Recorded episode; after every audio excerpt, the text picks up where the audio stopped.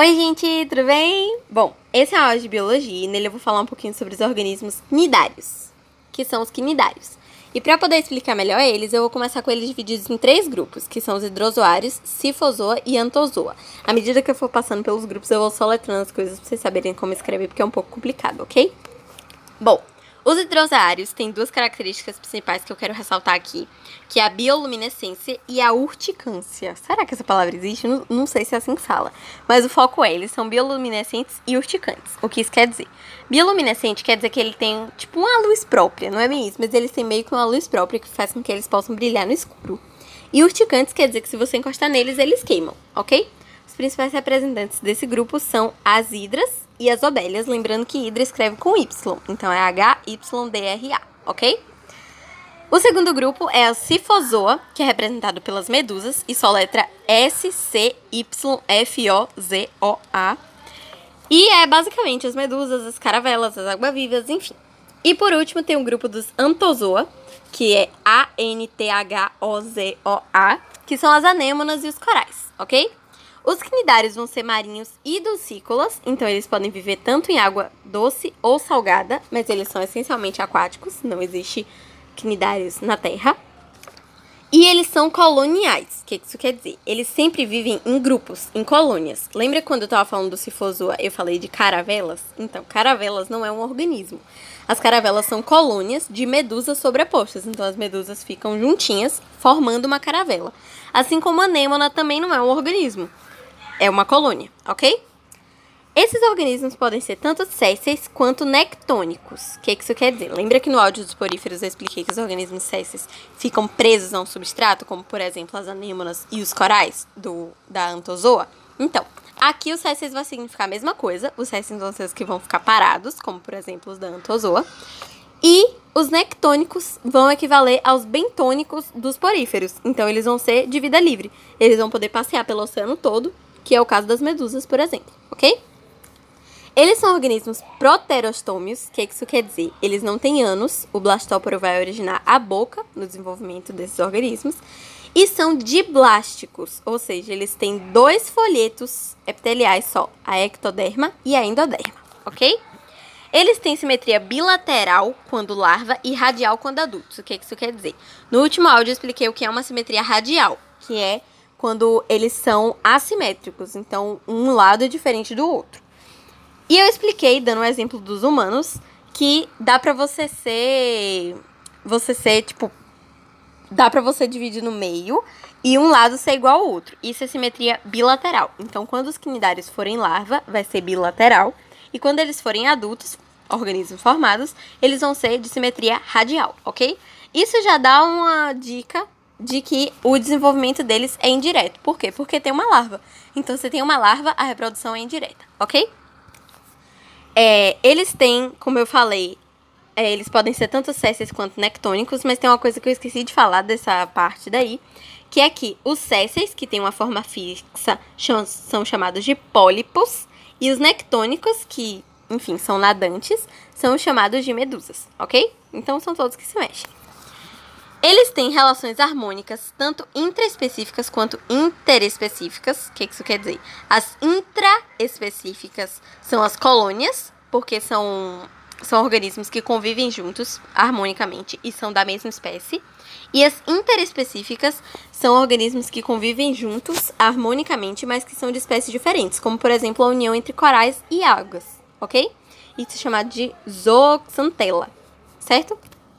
Isso funciona porque a alga, no caso da zooxantela, vai buscar gás carbônico no coral, vai entrar nele para buscar amônia, enfim, que é um composto nitrogenado que é muito útil para ela, para poder fazer a fotossíntese, e ao mesmo tempo o coral vai entregar isso, então eles vão viver harmonicamente, ok? Eles têm um aparelho digestivo incompleto, então, como eu falei antes, eles não têm ânus, porque o blastóporo vai originar a boca, mas eles começam a ter aí um aparelho digestivo, mesmo que seja incompleto. Isso faz dele enterosários incompletos. Tá melhor do que os poríferos que não tinham nada, né? Sistema nenhum.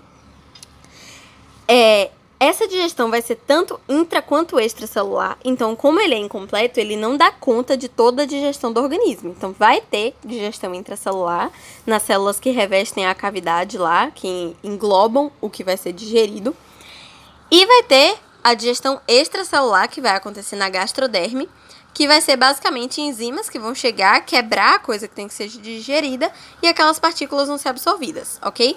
Então eles são um pouco mais evoluídos já do que os poríferos. Eles capturam alimentos e se defendem usando os tentáculos. Então, eles conseguem tanto pegar esses alimentos para poder digerir na gastroderme, quanto se defender de predadores pelos tentáculos. Essa comida que eles vão capturar vai cair na gastroderme, essas enzimas vão quebrar e as partículas que são absorvidas vão para células onde elas vão ser absorvidas intra e extracelularmente, ok? Então é basicamente o que eu acabei de falar, só que é você saber que esse alimento vai entrar por meio dos tentáculos, ok? Eles, apesar de ter um aparelho digestivo incompleto, não vão ter aparelho nem respiratório, nem circulatório, nem excretor. Então, eles não vão ter aparelho excretor porque eles não têm ânus. Esses gases, os resíduos, enfim, as excretas, vão sair pela pele, pela epiderme, ok?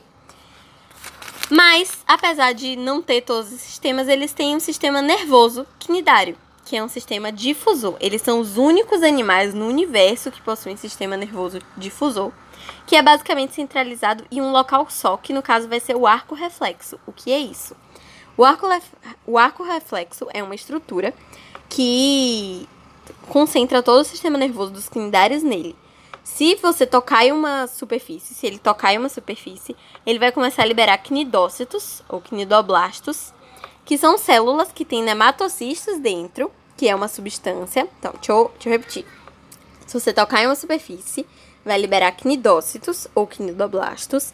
Dentro desses cnidoblastos vão ter nematocistos, que é uma substância urticante, então se você encostar, queima, e que serve para se defender e para capturar organismos. Tem isso basicamente nos tentáculos, ok? E por último, eu queria falar um pouquinho com vocês sobre reprodução. Eles têm dois tipos de reprodução, que são a sexuada e a assexuada, por brotamento. O que é isso? Eles têm metagênese. Metagênese é basicamente a alterância de gerações. Então, dois solentes que são a Aurélia aurita e a Obélia, conseguem fazer esse tipo de reprodução. E eles vão fazer da seguinte maneira: a Aurélia aurita vai começar como um pólipo de reprodução assexuada e mais tarde ela vai virar uma medusa de reprodução sexuada. Então é um pólipo. Esse pólipo vai liberar a partezinha de cima da medusa. Então a partezinha de cima do pólipo vai originar uma medusa e aí nessa medusa vão crescer os tentáculos e aí eles vão mudar de, de forma, de fase. Na fase da medusa já vai ter uma diferenciação de gênero, então já vai ter o macho e já vai ter a fêmea. O macho vai lançar o espermatozoide na água, esse espermatozoide vai até a mulher, vai entrar na mulher, vai virar o zigoto e aí depois ela vai liberar a larva que vai virar o pólipo. É basicamente a mesma coisa que eu falei dos poríferos, só que nesse caso vai acontecer por meio das medusas, ok? Isso seria uma reprodução sexuada, né?